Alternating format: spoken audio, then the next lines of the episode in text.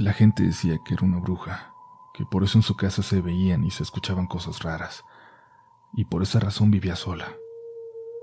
Para mí, en ese momento era solo una señora a quien no le gustaba la gente. En ese momento. Eso creí. Muy buenas noches comunidad. En esta ocasión les vamos a compartir una historia que nos envió Daniela Galván. Esperamos que la disfruten. Es un verdadero viaje, un viaje largo, y puede ser una de las historias más aterradoras que hemos contado en un buen tiempo. Apaguen la luz y déjense llevar. Ya están entrando a relatos de la noche.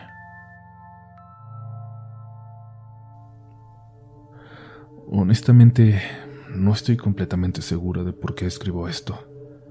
Una parte de mí siente la necesidad de contarlo, de sacarlo de mi sistema, pero por otra, también lo veo como un testimonio, como una manifestación para exigir una justicia que sé nunca llegará, pero también escribo esto a manera de homenaje, para honrar la memoria de una inocente. Y existe una última razón. Me encuentro sumamente perdida. Pienso las cosas y no encuentro lógica cómo es que un hecho así pudo haber quedado en el olvido por toda la gente que lo vivió. Lo entiendo por mí. Como psicóloga sé que nuestra mente tiene mecanismos de defensa que bloquean recuerdos de momentos traumáticos que pueden afectarnos en el futuro, que solamente quedan algunos miedos, fobias, nerviosismos a determinadas situaciones. Escribo esto para darle coherencia a esta maraña de recuerdos que de pronto regresaron a mi cabeza y que la tiene hecha un lío. Durante 17 años viví en una colonia de la alcaldía Iztapalapa. Ahora tengo 24. Son siete desde que me fui de ese lugar. Ahí dejé amigos y muchos recuerdos. Hasta hace unas semanas no había vuelto a la colonia en la que crecí, pero una llamada de un viejo amigo para reencontrarnos y platicar me hizo recordar algo que había olvidado. Fue como un balde de agua fría para mí. La colonia donde vivía era como las demás. Sin embargo, tenía dos distintivos. El primero de ellos era un terreno baldío lleno de árboles, vegetación y que durante el verano se llegaba a formar un charco de agua de tamaño considerable. A este terreno los niños de la zona lo conocíamos como el bosque. En las vacaciones de verano, durante el día, ese lugar estaba lleno de niños jugando. Durante las noches, los más grandes, los que llevan en la secundaria o en la prepa, se juntaban ahí para fumar escondidas, tomar alcohol y platicar un rato. El bosque actualmente ya no existe. Ahora una plaza comercial ocupa su lugar. El segundo de los distintivos era que, a tres cuadras de donde yo vivía, en una casa mal cuidada y vieja, vivía una señora que daba la apariencia de tener unos 50 años. Odiaba a los niños. Decían que les ofrecía comida echada a perder o panes con agujas dentro. Ya saben, las típicas leyendas que se cuentan pero que nadie puede comprobar. Incluso decían que en la década de los 90 le había dado comida envenenada a un niño llamado Tavo. Los daños fueron tales que desde entonces él tenía problemas de motricidad, una postura rara y caminaba mal. Yo pensaba que eran chismes de niños para explicar por qué Tabo, que para ese entonces ya estaba en sus veintes, caminaba de manera tan extraña. La gente decía que era una bruja, que por eso en su casa se veían o se escuchaban cosas raras, y que por esa razón vivía sola. Para mí era una señora que no le gustaba la gente y nada más. En el verano de 2007 yo tenía una amistad muy fuerte con Octavio el amigo con el que me reencontré hace unas semanas, y con Aranza, que vivía en la calle de atrás a la mía. Durante esas vacaciones salimos casi diario a jugar. La mayor parte del tiempo estábamos en el bosque. Uno de esos días nos quedamos más de lo habitual. Nos encontramos con unos compañeros de nuestro salón y estuvimos jugando con ellos. El tiempo se nos pasó volando. Cuando empezó a anochecer y mientras descansábamos, uno de ellos, llamado Gil, comenzó a contar una historia sobre la bruja de la colonia. Uno de mis primos vivía a dos casas de ella. A él le gusta mucho la fotografía y una noche en la que se fue la luz, allí en toda la zona, él aprovechó para subirse a la azotea y tomar fotos del cielo. Ahí se la pasó varias horas. Más o menos como a las dos de la mañana, vio que en el pequeño traspatio de la bruja había como unas diez mujeres reunidas, todas de negro. De pronto comenzaron a cantar algo muy bajito y a desnudarse. Dice mi primo que esos cantos se fueron escuchando cada vez más fuerte y eran muy tenebrosos. De pronto escuchó el sonido de una cabra y vio salir de la casa de la bruja a uno de estos animales parado en dos patas. Le dio tanto miedo que tomó su cámara que aún capturaba el cielo nocturno, arruinando el trabajo de tres horas. Bajó de la azotea, corrió al baño y vomitó. Estuvo enfermo del estómago por cuatro días, y desde entonces le da miedo salir en las noches y pasar frente a esa casa. Hasta yo en su momento dudé mucho de la veracidad de esta historia, pensando que su primo, quien en ese entonces ya estaba en la universidad y era un chavo bastante serio y estudioso, solamente quería asustarlo. Y no fui la única que dudó de la historia. Alejandro, uno de los amigos de Gil, le dijo que eran puras mentiras. Miren, si no me creen, los reto a que vayamos y nos asomemos por encima de la barda. Dice mi primo que en el patio a veces tiene amarrada la cabra. Y así, un grupo de diez niños fuimos caminando hacia aquella casa. Recuerdo que al inicio todos íbamos riéndonos, pero conforme nos acercábamos, el buen ambiente desapareció. Yo empecé a tener nervios. Sentía débiles las piernas y el corazón acelerado y llegamos a la casa. La barda era lo suficientemente baja para que de un salto nuestras manos alcanzaran el borde y ayudándonos con las piernas, lograr subir lo suficiente para asomar la cabeza. Estaba muy oscuro. En el patio solo se alcanzaban a ver unos bultos inmóviles que, muchísimo tiempo después descubriría eran tres estatuas. Estábamos asomados. Susurrando entre nosotros alcanzábamos a ver algo cuando de pronto se escuchó el balar de una cabra. Todos nos soltamos de la barda y en cuanto tocamos el suelo salimos corriendo. Ya iba a mitad de la calle cuando se escuchó la risa de otro de los amigos de Alejandro. Gil le dijo que dejara de jugar, que nos podría meter en problemas. Y entonces, una risa de mujer se escuchó desde la casa.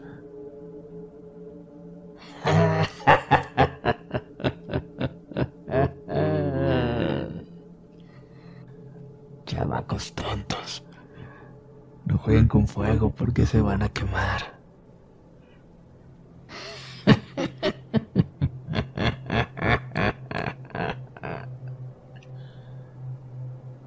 Y de nuevo aquella risa. Esta vez sí salimos corriendo todos por caminos diferentes. Cuando llegué a mi casa toqué desesperadamente el timbre para que mi hermano saliera a abrirme. Enojado por la manera tan desesperada en que toqué, me regañó y me preguntó por qué estaba así de agitada. Le conté todo.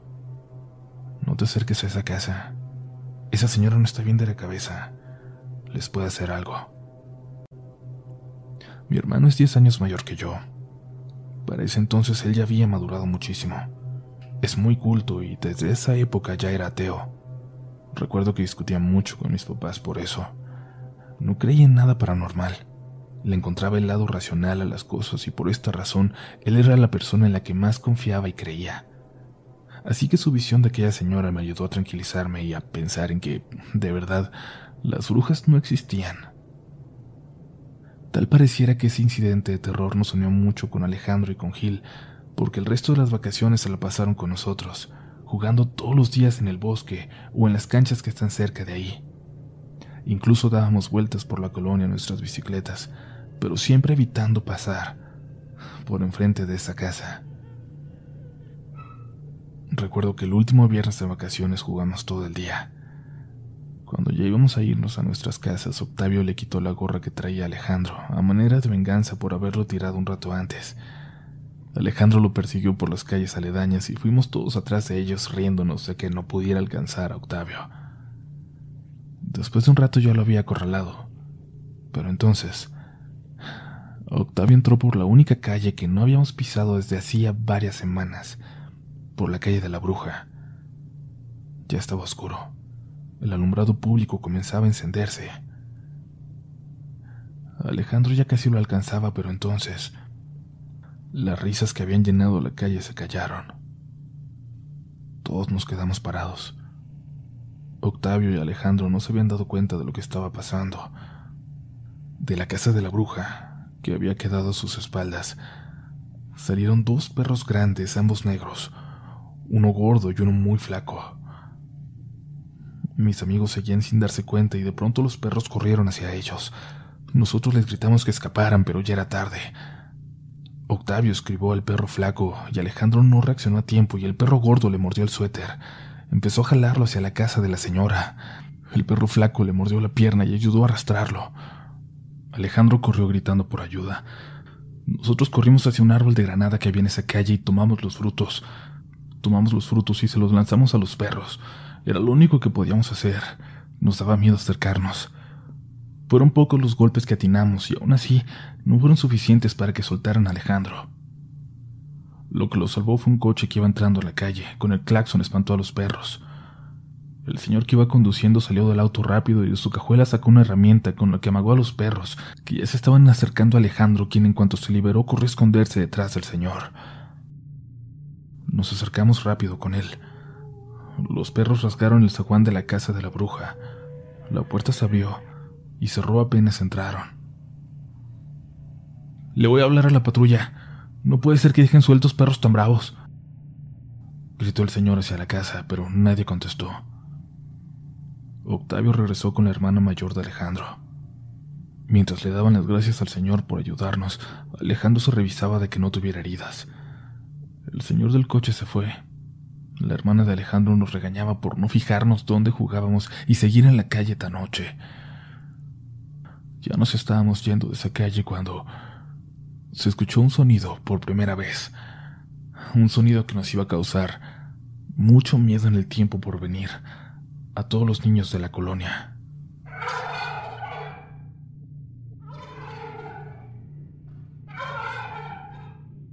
Un sonido que en cuanto se escuchaba por las tardes hacía que todos se metieran a sus casas. De aquella casa se escuchó el característico sonido que hacen los guajolotes, pero parecía como si se burlara de nosotros. Podrán pensar que aquel sonido solamente significaba que la señora tenía un guajolote, pero había cosas extrañas que aún hoy, cuando recuerdo eso, me doy cuenta de que no era algo normal. Aquel glugluteo se escuchaba a varias calles de distancia y con una claridad sobrenatural. Era algo espantoso, de verdad. A partir de esa fecha, comenzó a escucharse todas las noches. Al lunes siguiente, ya en la escuela, Alejandro y Gil comenzaron a juntarse todo el día con Octavio, Aranza y conmigo. Además de esto, una niña llegó al grupo, Jennifer. Ella venía de Veracruz, la tierra de mi abuela. Muchos en cuanto la escucharon hablar le hicieron burla por su acento pero para mí era un acento familiar y me recordaba mucho a mi abuelita que amo mucho y en ese entonces solo la veía una vez al año. De inmediato me acerqué a ella y la integré a nuestro grupo de amigos. En pocos días, como pasa a esa edad, la convivencia dio paso a la amistad. A ella no le dejaban salir mucho, incluso aunque vivía en la misma calle de la escuela, la iban a dejar y a recoger. No la dejaban salir a jugar en la calle como a nosotros, mucho menos entre semana, pero los sábados su mamá nos recibía en su casa todos con mucho gusto. Pasábamos casi todo el día ahí hasta antes de que anocheciera y se escuchara el guajolote cantar. Un día en la escuela nos preguntó por por ese guajolote. Había notado que se escuchaba como si alguien de su misma calle fuera el dueño del animal, pero que nunca lo había escuchado en el día, y por eso era muy raro para ella que cantara solo por las noches. Ahí fue cuando le contamos toda la historia. Ahora entiendo por qué mi mamá puso cruces de romero en todas las ventanas, apenas unos días después de que llegamos. Un día en el mercado vimos a una señora a quien la gente no se le acercaba, y ella se me quedó viendo muy feo. Oí a mi mamá hablar por teléfono con una tía y decirle que había soñado que esa señora se metía a la casa y me robaba, además de que la gente decía cosas malas de ella. Esa misma tarde puso las cruces de Romero. En Veracruz hacía lo mismo cuando era más chica. Decía que era para ahuyentar a las brujas. Seguramente por eso no me dejan salir. Mi mamá sí cree mucho en ese tipo de cosas. nos dijo Jennifer. Durante los siguientes meses lo único que sucedió fue que me hice muy amiga de ella. Probablemente era el sentimiento de cercanía o nostalgia con mi abuela, lo que me hizo ser todavía más cercana. Pero entonces llegó octubre. Desde ese entonces y hasta la fecha, mi hermano mayor acostumbra, desde el primer día del mes, ver diariamente al menos una película de terror. Le encanta la época de Halloween y Día de Muertos. Recuerdo muy bien que el primer sábado de octubre de ese año convencimos a los papás de Jennifer de dejarla ir a mi casa. Ese día, mi hermano nos puso las tres primeras películas de Pesadilla en la calle del infierno. A pesar del miedo, nos la estábamos pasando muy bien, y de pronto nos llegó el golpe de realidad se escuchó aquel guajolote. Ya había anochecido. Lo primero que pensamos fue en que todos se quedaran a dormir, pero mi mamá dijo que no. Éramos muchos y se iba a tener que desvelar para estar al pendiente de nosotros. No queríamos salir a la calle. Mi hermano no entendía por qué. Él ya estaba en último año de prepa e iba en el turno de la tarde. No se enteraba de lo que pasaba en la colonia. Y aunque siempre le he tenido mucha confianza, Nunca quise contarle lo que había vivido. Tenía miedo de que me tomara por una tonta. Cuando me había resignado a tener que regresar sola después de dejar a Jennifer, mi hermano bajó de su cuarto poniéndose una sudadera y me dijo, Vamos. Le dijimos a su mamá que íbamos a entregársela en la puerta de su casa. Saber que mi hermano nos iba a acompañar hizo que me volviera el alma al cuerpo. Fuimos dejando a cada uno de mis amigos. Jennifer fue la última por ser la que vivía más lejos. Durante el camino se escuchó varias veces aquel guajolote. Nos oíamos entre nosotros.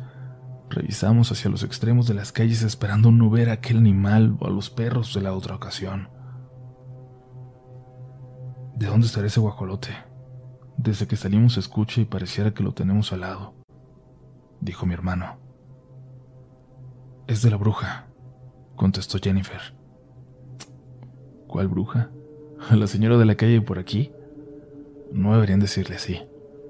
Es una persona bastante desafortunada y tiene problemas mentales que le hacen ser así de grosera, por así decirlo. Pero es aún peor cuando la gente comienza a hablar mal de ella. No está bien juzgar a la gente, contestó mi hermano. Decidimos no hablar más. No insistí. Tenía mucho miedo y lo que más quería era dejar a Jennifer en su casa para regresar a la de nosotros y estar a salvo. Tocamos el timbre y salió su mamá. Nos dio las gracias por acompañarla. Mi hermano también les dio las gracias por dejar que Jennifer estuviera un rato en nuestra casa. Se despidieron y emprendimos el regreso. Al final de la calle, a contraesquina de la primaria, hay una tienda y entramos en ella para comprar un pan para merendar. Entonces, cuando estábamos por salir, la señora de la tienda nos llamó. Espérense, mijitos. Ahí está esa condenada vieja, no les vaya a hacer algo. Del otro lado de la calle, escondida de la luz del alumbrado público entre las sombras de los árboles, ahí estaba la bruja. Nos estaba viendo. Se escondió tras el tronco de uno de los árboles cuando notó que ya sabíamos que nos vigilaba. Asomaba la cabeza y se notaba la enorme sonrisa que tenía. Tenía el cabello cano, largo, más o menos como la mitad de su espalda y muy maltratado. Era de tez muy blanca, pálida y delgada. Yo creo que más de lo normal. Al recordar su aspecto se me eriza la piel del miedo. La señora de la tienda llamó a su esposo. Viejo, ven. Trae el machete. Otra vez esa vieja loca. Espántala, no le vaya a hacer algo a estos niños. No, no, no, no hace falta que la amenacen con un arma. La señora tiene problemas mentales y estoy seguro de que no nos va a hacer nada, dijo mi hermano. No, muchacho, estás muy equivocado. Esa vieja ha dañado a muchos niños de aquí. A Tavo, el muchachito que camina chueco y que trabaja con los de la basura. Esta vieja lo envenenó y por eso quedó así, malito. Esa mendiga vieja se desapareció un tiempo para evitar que la agarrara la policía y cuando volvió a todos se les había olvidado lo que le hizo al pobre de Tavo. Pero no fue el único. Mira, esto no me consta, pero dicen que esa vieja se aprovechó del caos que dejó el terremoto del 85. y que se llevó a tres niños. Nunca los encontraron, pero la gente sabía que fue ella porque de su casa se escucharon gritos de niños. Un día después de eso, afuera del panteón, encontraron tres corazones, pequeñitos, como si los hubieran usado en un trabajo de brujería. Esa vieja está loca. Después de escuchar el relato de la señora, yo estaba muerta de miedo, y supe que mi hermano también porque su mano estaba sudando y se alcanzaba a sentir su ritmo cardíaco. Sus latidos habían aumentado.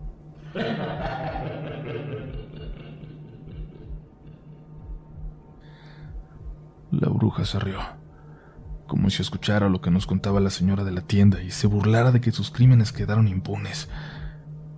Entonces salió el esposo de la señora y con machete en mano comenzó a gritarle groserías a la vieja esa, quien salió corriendo entre risas. Espérense tantito. Dejen que se alejen mis niños. No, no se preocupe, señora. Muchas gracias por preocuparse. Ahorita nos vamos con cuidado. Con todo el tiempo del mundo salimos a la calle. Alcanzamos a ver a la bruja al final de ella corriendo y doblando hacia la derecha. Vente, vámonos por aquí, dijo mi hermano. De seguro pensó que nos íbamos a ir por la calle de allá, pero hay que apurarnos. No tiene ni idea de cuánto aumentó mi miedo al oír a mi hermano decir esto. Mi hermano, la persona más racional y más valiente que conozco, notaba el miedo en su voz. Empezamos a trotar.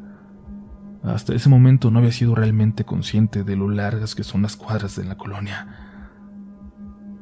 Justo a la mitad, escuchamos de nuevo la risa detrás nuestro.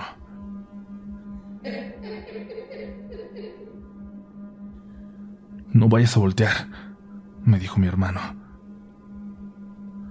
Durante mucho tiempo no supe qué había visto hasta hace unos días que hablé con él para platicar de lo que pasó esa noche.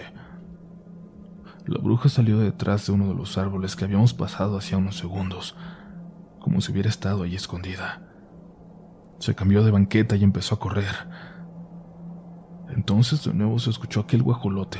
La bruja ya no estaba, pero sí aquel animal siguiéndonos por las azoteas de las casas del otro lado de la banqueta. Así fue durante todo el camino de regreso. Cuando llegamos a la casa, mi mamá nos preguntó por qué estábamos así. Nada más, es que unos perros nos venían correteando.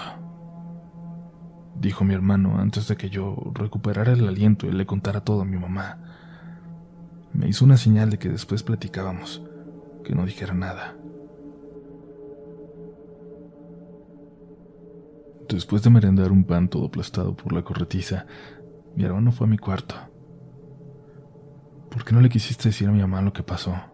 Le pregunté. No sé, fue una cuestión de orgullo. ¿Cómo podría yo decirle que una bruja nos correteó? Y peor aún, que se convirtió en guajolote. ¿Tú también lo viste? ¿Viste cómo corría por los techos de las casas? Sí, mira, no sé qué pasó ni quiero pensar en eso. Al inicio lo que me preocupaba era que esa señora pudiera hacernos daño, que fuera armada o algo así, pero para mí todo esto no tiene sentido. No sé qué pensar y... y prefiero olvidarlo. La mente puede hacer cosas muy raras. Tengo que admitir que la historia de la señora de la tienda y escuchar la risa de aquella persona me espantaron mucho. Tampoco traigo mis lentes, estaba oscuro. Pude haber visto mal. Lo mejor es que los dos olvidemos esto. Ahí terminó la conversación. Mi hermano salió de mi cuarto y nunca más volvió a mencionar algo al respecto. Hasta hace unos días cuando hablé con él para preguntarle sobre el asunto. Y es que él recuerda mucho mejor lo que pasó. Incluso me contó que esa noche no durmió porque en su ventana veía la figura de un guajolote que picaba el vidrio. Después de aquel encuentro, siempre que regresaba de la escuela, como a las diez y media o once de la noche, llegó a ver a ese guacolote saltando por los techos de las casas. Es por este tipo de cosas que entiendo por qué mi mente decidió bloquear estos recuerdos. Pero al escuchar a la demás gente que fue testigo hablar de ellos y saber que no fueron una alucinación, me llena de un miedo profundo. Un miedo a lo desconocido, a, lo que está allá afuera y no podemos entender. Me llena de incertidumbre saber que esa gente va por el mundo haciendo cosas terribles y quedan impunes. Pero también me causa mucho conflicto saber que lo que yo me obligué a pensar que eran cosas imposibles o fantasías de la gente es real. Esa posibilidad de que todo sea posible de verdad me hace sentir perdida. A pesar de que mis padres son católicos y tenían conflictos con mi hermano por su declarado ateísmo, nunca nos obligaron a ninguno de los dos a acudir al catecismo, y las veces que llegamos a ir a misa fueron muy esporádicas. Pero varios de mis amigos, entre ellos Octavio, Alejandro y Jennifer, sí iban al catecismo en ese entonces. Ahí, en una plática que les dieron a los padres, les advirtieron de lo peligrosa que era esa época debido a los cultos satánicos que llegaban a secuestrar niños para utilizarlos en rituales. Mi mamá pensaba que esos eran chismes alarmistas. Incluso mi hermano, aún después de nuestro encuentro con la bruja, creía que la gente exageraba. Pero la gran parte de la gente de la zona no pensaba igual. Y los rumores comenzaron a correr. En la primaria era común que los niños hablaran del tema. En aquel entonces era normal que muchos nos fuéramos a nuestras casas solos después de las clases. Aún hoy la colonia es bastante tranquila, y antes lo era todavía más. Pero cuando esos rumores circulaban, muchos padres comenzaron a ir por sus hijos a la hora de la salida. Entonces éramos pocos los que nos íbamos solos. Las maestras también se enteraron de esto y a quienes no podían ir a recogernos nos dejaron llevar nuestras bicicletas para que así a la hora de la salida llegáramos más rápido a nuestras casas. Octavio, Aranza y yo siempre nos íbamos juntos por vivir en la misma dirección. Aranza era quien vivía más cerca de mí y de la última que me despedía. Una tarde al llegar a mi casa recordé que mis llaves se las había quedado Alejandro. Se las presté a la salida porque quería mi llavero que me compraron este fin de semana. Tenía un escarabajo de resina y no me las devolvió. Normalmente mis papás llegaban una hora después de mí, cuando ya comenzaba a anochecer, y no tenía la más mínima intención de quedarme afuera. Fui a casa de Aranza para que me acompañara por mis llaves. Tampoco quería irme sola. Recuerdo que estaba muy nublado. Era una tarde bastante oscura. Ya se sentía el frío del otoño y aún más salir tan rápido en las bicicletas. Llegamos a casa de Alejandro, quien se tardó más encontrando mis llaves que nosotros en llegar hasta allá. Cuando salimos a la calle ya estaba más oscura la tarde. Era raro ver la colonia así de vacía. Era tanta la histeria colectiva que no había nadie jugando en las canchas. Al final de esa calle donde nos persiguió la bruja, mi hermano y a mí, pasaron caminando los perros que arrastraron a Octavio en aquella ocasión. Nos detuvimos en seco. Aún no nos había notado. Estábamos dándole vuelta a nuestras bicicletas para regresar y llegar por otro camino, cuando los perros nos vieron. Corrieron ladrando y jadeando hacia nosotras. Nos persiguieron al menos durante diez minutos por las calles de la colonia. Ya estábamos cansadas. Y de pronto se quedaron parados. Aprovechamos la oportunidad y dimos un último acelerón. Decidimos entrar por la calle de la bruja para evitar dar una vuelta más larga, al cabo que los perros habían quedado atrás de nosotras. Cuando entramos a esa calle vimos varias camionetas estacionadas enfrente de la casa de la bruja. Al pasar vimos que había unas 15 personas en la banqueta platicando con ella, hombres y mujeres, entre ellos un personaje en particular, un hombre semicalvo como Miguel Hidalgo, con un traje muy elegante. Él se nos quedó viendo cuando pasamos por ahí. Nos sonrió de una manera tan inquietante como la bruja aquella noche fuera de la tienda. Después de mucho pedalear pudimos llegar a nuestras casas y el día siguiente, cuando contamos lo que nos pasó, nos dijeron que las canchas estaban vacías en las tardes porque desde hacía varios días esos perros habían andado sueltos por ahí e incluso se metieron en una tienda donde le mordieron la pierna a un señor que estaba comprando. Ahora que lo recuerdo, esos eran días que se sentían como muy tristes, no solo porque pareciera que estábamos encerrados, como si aquella mujer coartara nuestra libertad, en especial la de nosotros, los niños y las niñas, que lo que más queríamos era salir a jugar en las tardes después de la escuela. En aquel entonces, el 12 de octubre, aún se suspendían las clases, y recuerdo que nos la pasamos todo el día en el bosque, en aquel terreno baldío del que les hablé al inicio. Estuvo lleno de niños. Incluso jugamos a las atrapadas los de quinto contra los de sexto y así. Pero más tarde, cuando los grandes comenzaron a llegar y se empezó a vaciar de los niños, los que aún estábamos ahí escuchamos cuando se armó un escándalo. Unas chavas encontraron un gallo muerto en una bolsa negra. Ya se había formado una bolita en el lugar. Un muchacho dijo que unos días atrás, cerca de donde se formaba el charco, vio con sus amigos un gallo muerto en un frasco de mayonesa, de esos grandes que usan los eloteros. Fuimos a buscarlo y no solo había uno. Eran al menos cinco, junto con varias velas a medio consumir. Todos nos fuimos. Esos descubrimientos nos habían puesto raros a todos. Al día siguiente las entradas estaban tapadas con láminas. Ese extraño personaje calvo que estaba fuera de la casa de la bruja aquella noche, cuando los perros nos persiguieron, fue el causante de terminar de alborotar a la gente de la colonia. La primaria y las canchas están pegadas. Estas últimas tienen un módulo de vigilancia pegado a la barda de la escuela, dejando solo un pequeño pasillo por el que solamente cabíamos los niños. Ni de broma un adulto cabría por ahí. En este espacio entre ambas paredes, durante las vacaciones, los niños hicieron un pequeño agujero en la barda para poder pasarse a la escuela y recuperar los balones que se volaban. Para entonces seguían sin haberlo tapado. Los maestros no iban mucho a esa zona del patio y con el pasto crecido. Solamente los que conocían de su existencia sabían en qué punto exacto se encontraba aquel agujero. La última semana de octubre volvimos a ver a ese hombre calvo, pero esta vez no fuimos solo Aranza y yo, sino toda la escuela ya se había hecho el cambio de horario. A las seis de la tarde ya estaba muy oscuro, ya era de noche, y tal vez por esta razón aquel martes 30 de octubre, ese hombre se sintió seguro de estar oculto en la oscuridad, de entrar a la escuela.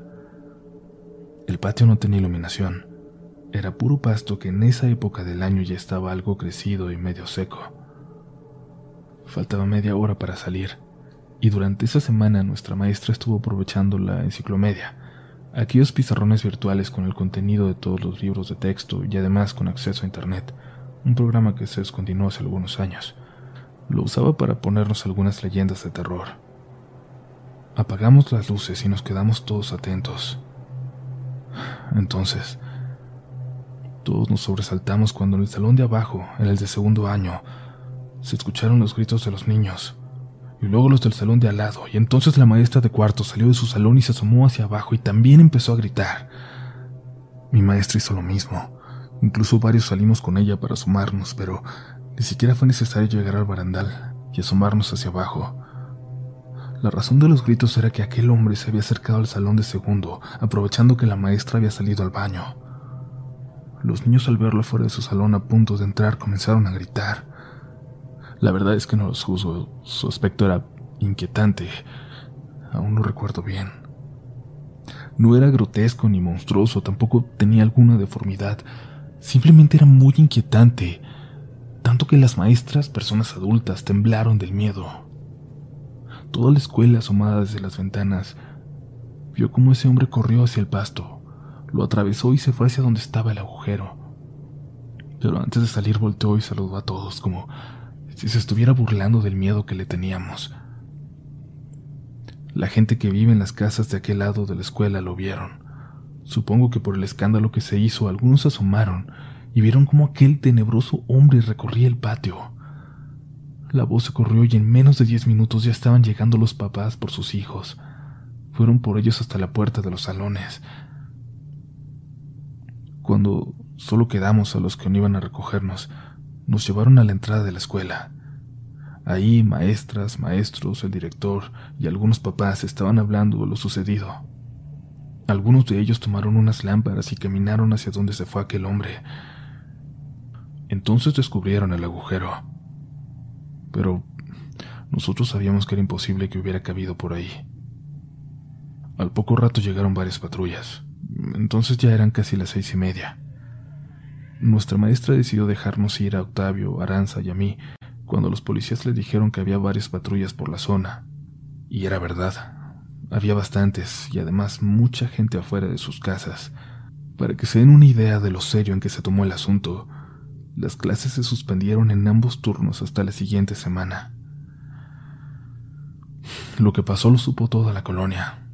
El sacerdote de la parroquia pidió a la gente no dejar salir a sus hijos el primero de noviembre a pedir calaverita.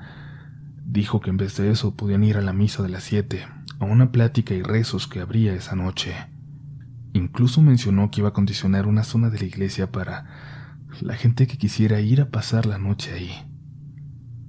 Ahora, independientemente de las creencias religiosas, entiendo lo grave que era la situación y que el sacerdote simplemente quería evitar una tragedia. Desearía haberle hecho caso. Desearía haber escuchado a la gente. No puedo negar que tenía mucho miedo después de lo que pasó en la escuela, pero también estaba muy enojada. El Día de Muertos era mi fecha favorita del año y más aún en ese entonces porque iba a ser el segundo año en que mi hermano me iba a dejar ir sola con mis amigos, tal como un año antes. En una actitud sumamente tonta, caprichosa, y aprovechando que mis papás cada año van con mi abuela quien vive en Mixquick para pasar el Día de Muertos, Decidí ir a buscar a mis amigos un día antes para planear ir a pedir calaverita a una unidad habitacional que está a cinco minutos de la colonia. Alejandro, Aranza, Octavio y Gil dijeron que sí. Jennifer no iba a poder. Desde el martes su mamá le dijo que no iba a salir en toda la semana, además de que no tenía bicicleta. Nosotros nos íbamos a ir en ellas a la... Nosotros íbamos a ir así a la unidad para regresar rápido. Yo no le conté nada a mi hermano, actué normal. Él me dijo que iba a estar en el bosque con sus amigos, que máximo me iba a esperar hasta las nueve y media, que si no lo veía ahí, a esa hora más me valía estar en la casa cuando llegara. Puede que piensen que los padres de Alejandro, Aranza, Octavio y Gil, y los míos, eran unos irresponsables por no estar al pendiente de nosotros, pero la verdad es que todos ellos trabajaban. La mamá de Gil era soltera y llegaba ya como a las ocho de la noche, los de Aranza también llegaban muy tarde. Desde aquel entonces y aún hoy siguen siendo académicos en la UNAM. Los papás de Alejandro eran comerciantes y pasaban todo el día afuera y regresaban a casa todavía más noche. Además, casi todos nosotros teníamos hermanos mayores que nos cuidaban mientras llegaban nuestros padres, a excepción de Octavio. Él era hijo único, pero a veces se iba con su abuela para comer y estar con ella. Sin embargo, a pesar de lo responsable y centrado que siempre ha sido Octavio, a esa edad todos nos empezamos a descontrolar y a ser un poco rebeldes. Y yo creo que por eso, esa ocasión, él se animó a salir con nosotros. Y así, aprovechándonos de esa falta de supervisión, con nuestros primeros destellos de rebeldía y de tratar de sentirnos mayores, decidimos salir aquel primero de noviembre a pedir dulces, confiados en que podríamos cuidarnos solos. Desde mediodía estuvimos juntos. Estábamos muy emocionados. En la tarde fuimos a casa de Aranza a ayudarle a sus hermanos a preparar la casa del terror que estaban haciendo para la noche. Nos mandaron a la papelería a comprar papel y otras cosas para la decoración. En el camino, al pasar frente a la casa de Jennifer, vimos que intentaba saltarse para salirse. ¿Qué estás haciendo, Jennifer? Le pregunté. Mi mamá no está. Le marqué su teléfono y no me contesta. Luego llamé a una tía y me dijo que mi mamá estaba muy ocupada, que probablemente iba a llegar muy tarde, de madrugada. Eso quiere decir que vas a poder salir a pedir calaverita con nosotros, le dije. Sí, ya tengo mi disfraz en la mochila. Solo necesito que me ayuden a salir y que en la noche me ayuden a volver a meterme a mi casa. La ayudamos a salir. Fuimos por el encargo de la hermana de Aranza y estuvimos divirtiéndonos y viendo películas de terror hasta que empezó a anochecer. Entonces nos disfrazamos y estuvimos listos para salir a pedir dulces. Como Jennifer no tenía bicicleta, se fue los diablitos de la bici de Alejandro. Recuerdo lo felices y emocionados que estábamos en ese momento. Salimos todos en dirección hacia aquella unidad habitacional que estaba, como les digo, a unos cinco minutos. En el camino vimos a una niña que iba a nuestro salón, de quien no recuerdo el nombre, la verdad. Iba con su hermano mayor. Nos preguntamos mutuamente dónde íbamos. Nosotros vamos a pedir calaverita al Infonavit. ¿Y ustedes? Nosotras vamos a la iglesia. Mi mamá ya está allá.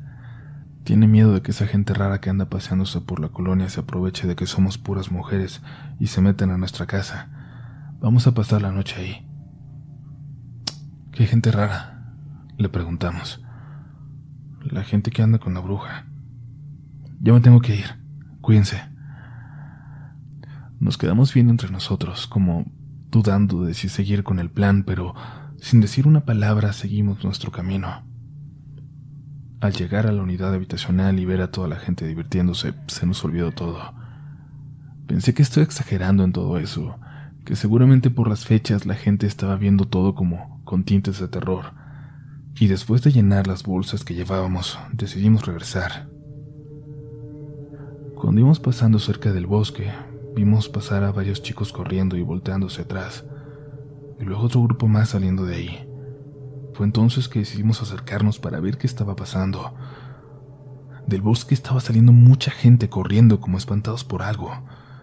Entonces el hermano de Gil lo vio y lo jaló. Niños, váyanse a sus casas. Los satánicos andan allá adentro. ¿Quién sabe qué andan haciendo? nos dijo. Y lo primero que pensé fue en mi hermano, pues ahí nos habíamos quedado de ver. Corrí hacia allá esquivando los últimos que iban saliendo. Alejandro, Aranza, Jennifer y Octavio entraron conmigo. Ya no hay nadie. De seguro tu hermano ya está en tu casa. Vámonos me dijo Octavio mientras me jalaba del brazo. No nos habíamos adentrado mucho y yo no tuve tiempo de contestarle. Cuando escuchamos el balar de una cabra.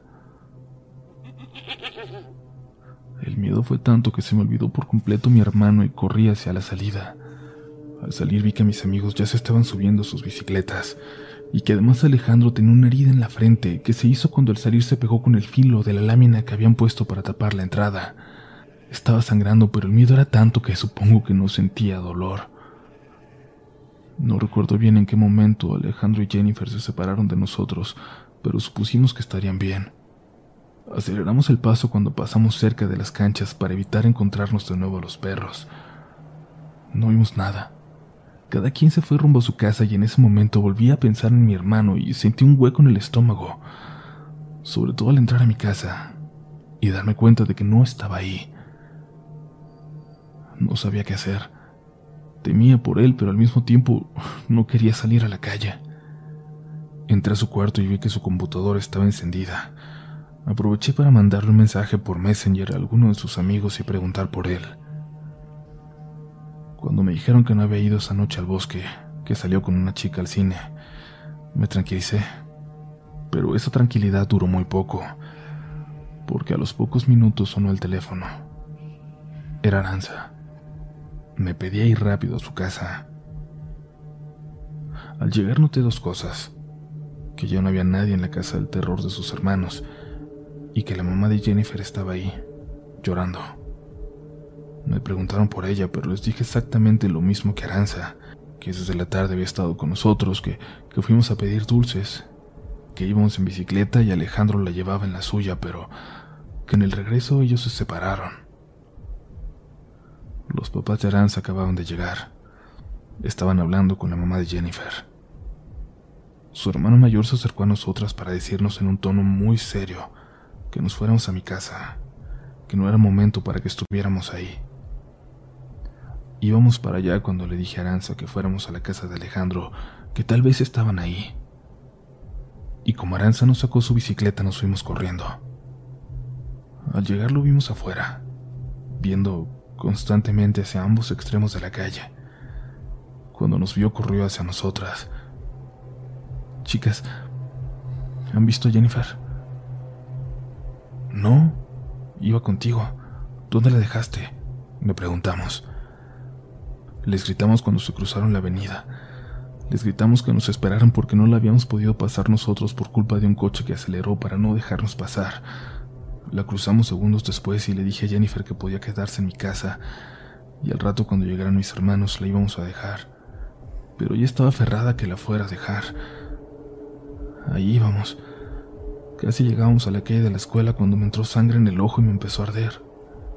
Entre que me tallaba el ojo y solo tenía una mano en el manubrio, no vi cuando el señor ese pelón, el que se metió a la escuela, salió de la nada y chocamos contra él. Cuando levanté la vista vi que Jennifer se echó a correr por donde veníamos. Se regresó hacia la avenida. Ya no pude ir por ella porque el señor me corteó a mí.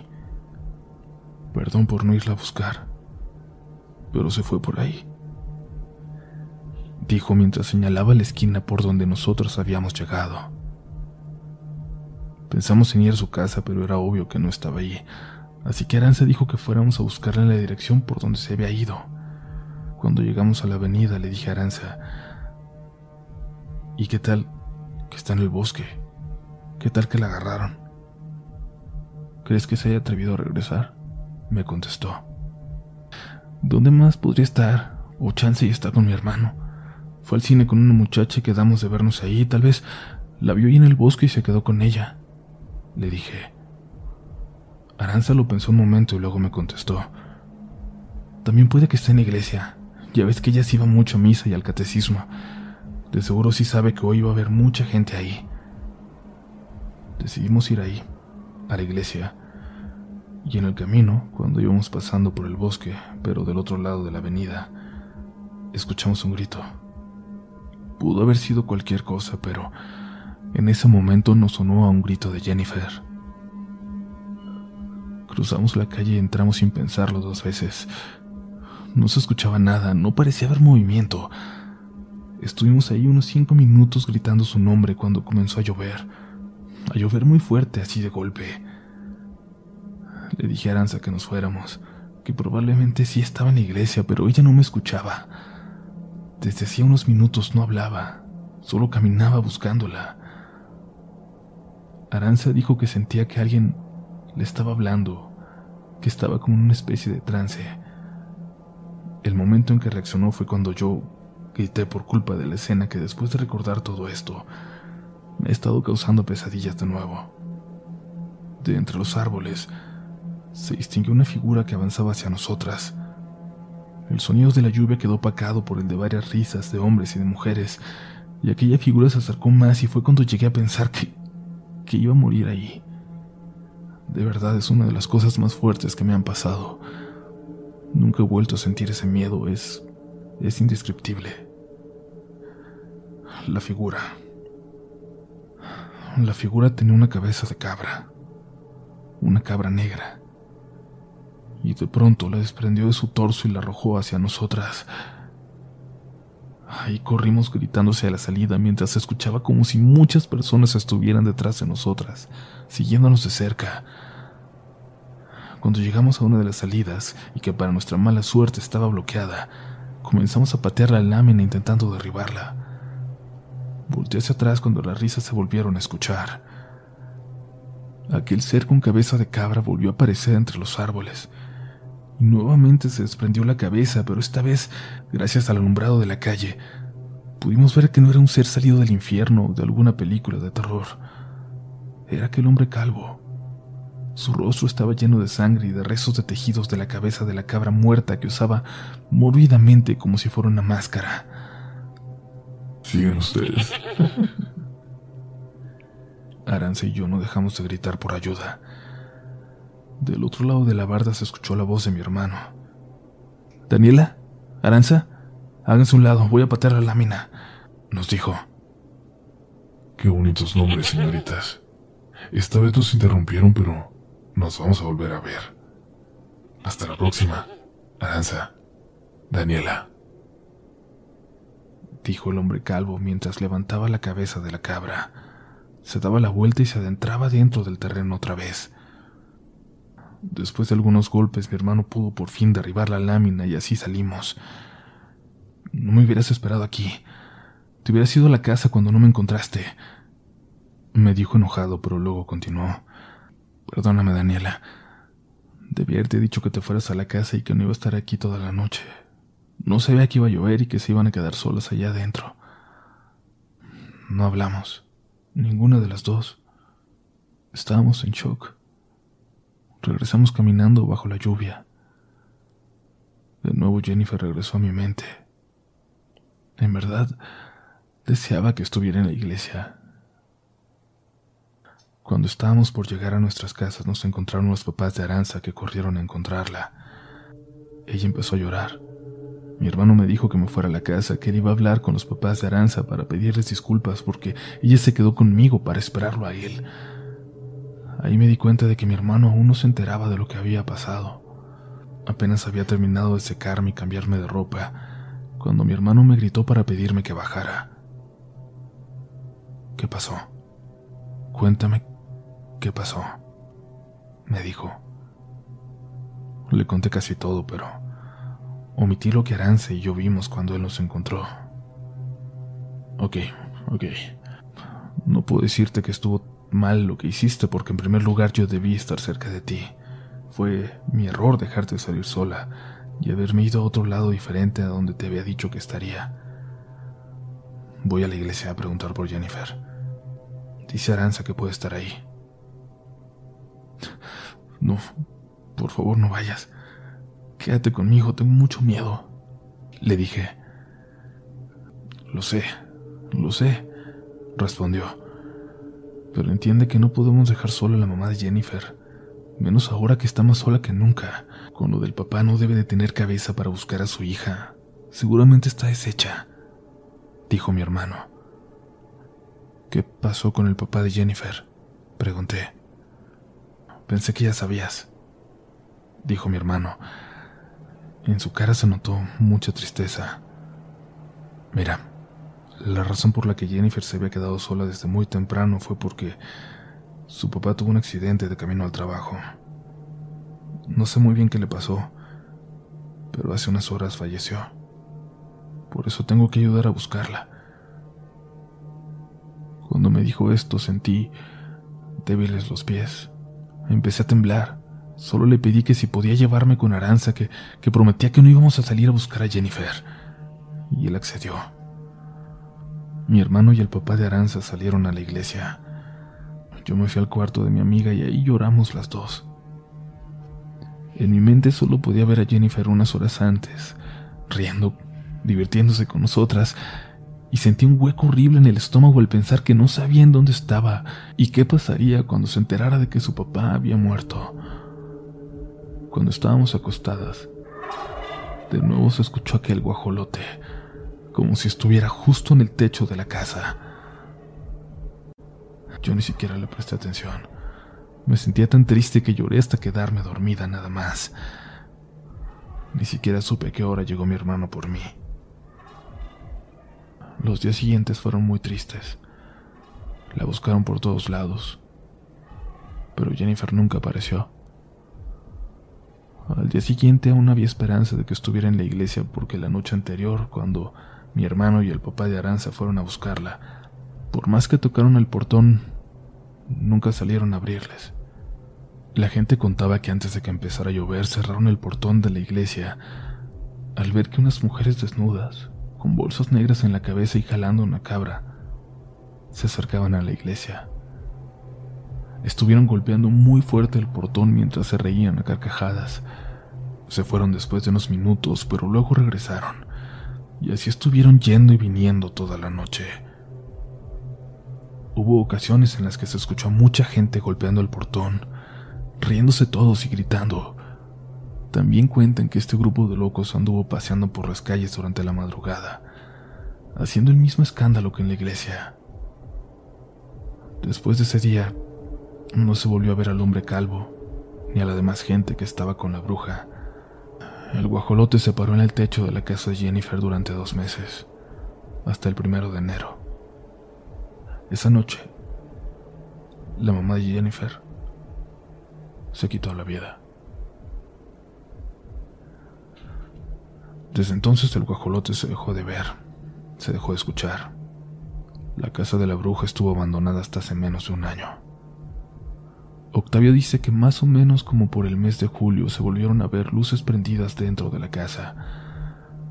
La gente veía movimiento y no fue sino hasta octubre que se volvió a ver a la señora, esta vez muy demacrada, como si en vez de 13 años hubieran pasado 30. Caminaba muy despacio, se le veía por la colonia, siempre sonriendo, siempre riéndose. Los niños de ahora no le dicen bruja, solamente le dicen la loca. A inicios de septiembre de este año falleció.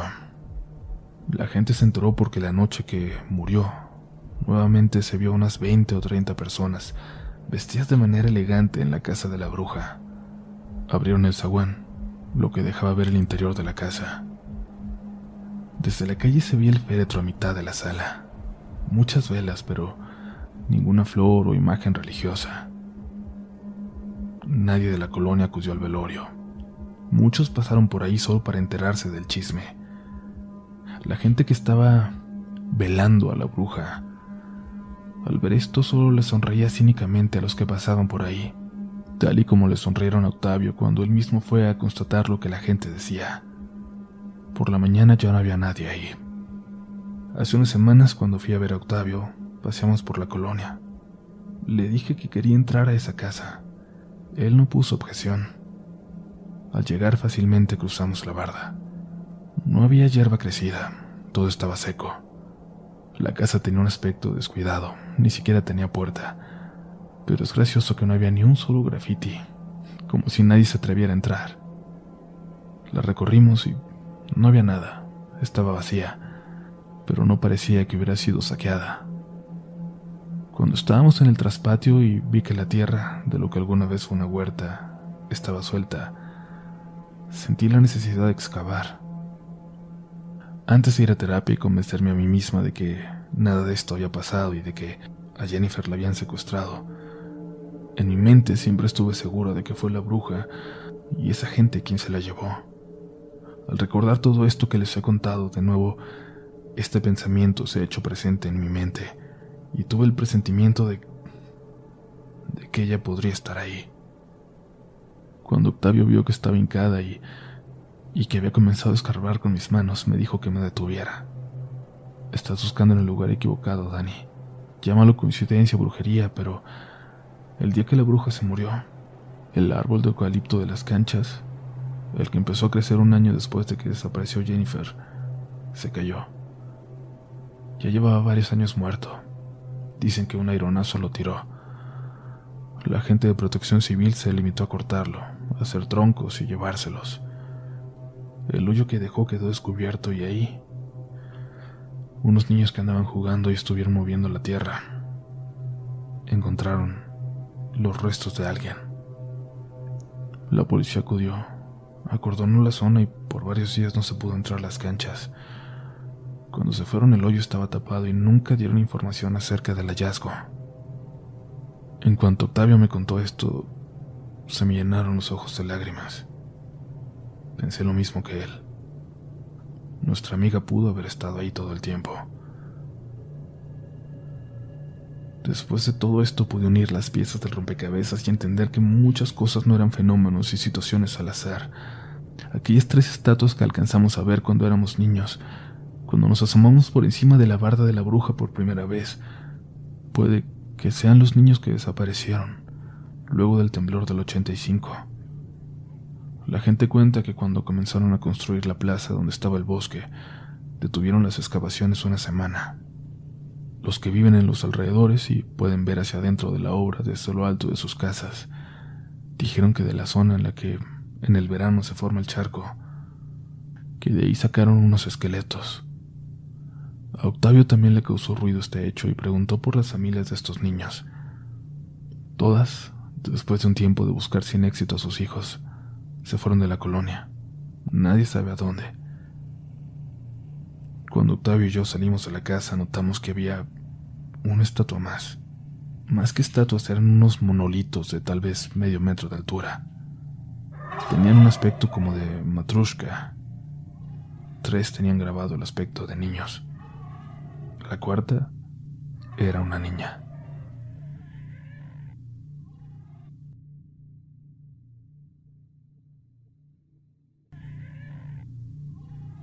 Hasta este punto había quedado mi relato, pero hace unos días Octavio volvió a comunicarse conmigo. Desde agosto se volvió a escuchar un guajolote. Esta vez dice que no se escucha a diario. Esta vez es muy esporádica la ocasión en la que se escucha, pero cuando es así, a la mañana siguiente, algún muchacho o muchacha de menos de 20 años amanece muerto. La causa siempre ha sido por propia mano. No quiero decir esa palabra. El caso más reciente fue hace dos domingos. el 10 de octubre. Una joven que vivía en la misma calle donde vio Octavio se quitó la vida. Fue este hecho el que lo hizo comenzar a preguntar de cuántos casos se trataba, de cuántos casos se sabía. A él desde agosto le habían contado de al menos unos cinco. Después de preguntar a la gente de la colonia, al parecer han sido diez. Y fue justamente la gente de ahí la que mencionó la relación entre el canto del guajolote y los suicidios. A ambos nos surgió la duda de si tiene algo que ver, de si hay una nueva bruja en la colonia. Yo espero que solo sea una coincidencia o cuentos de la gente.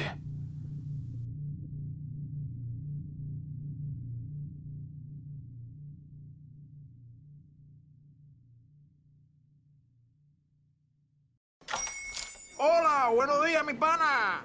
Buenos días, bienvenido a Sherwin Williams. ¡Ey! ¿Qué onda, compadre? ¿Qué onda? Ya tengo lista la pintura que ordenaste en el ProPlus app. Con más de 6.000 representantes en nuestras tiendas listos para atenderte en tu idioma y beneficios para contratistas que encontrarás en aliadopro.com. En Sherwin Williams somos el aliado del PRO. With the Lucky Land slots, you can get lucky just about anywhere. This is your captain speaking. Uh, we've got clear runway and the weather's fine, but we're just going to circle up here a while and uh, get lucky. No, no, nothing like that. It's just these cash prizes add up quick. So I suggest you sit back, keep your tray table upright, and start getting lucky. Play for free at LuckyLandSlots.com. Are you feeling lucky? No purchase necessary. Void where prohibited by law. 18 plus terms and conditions apply. See website for details.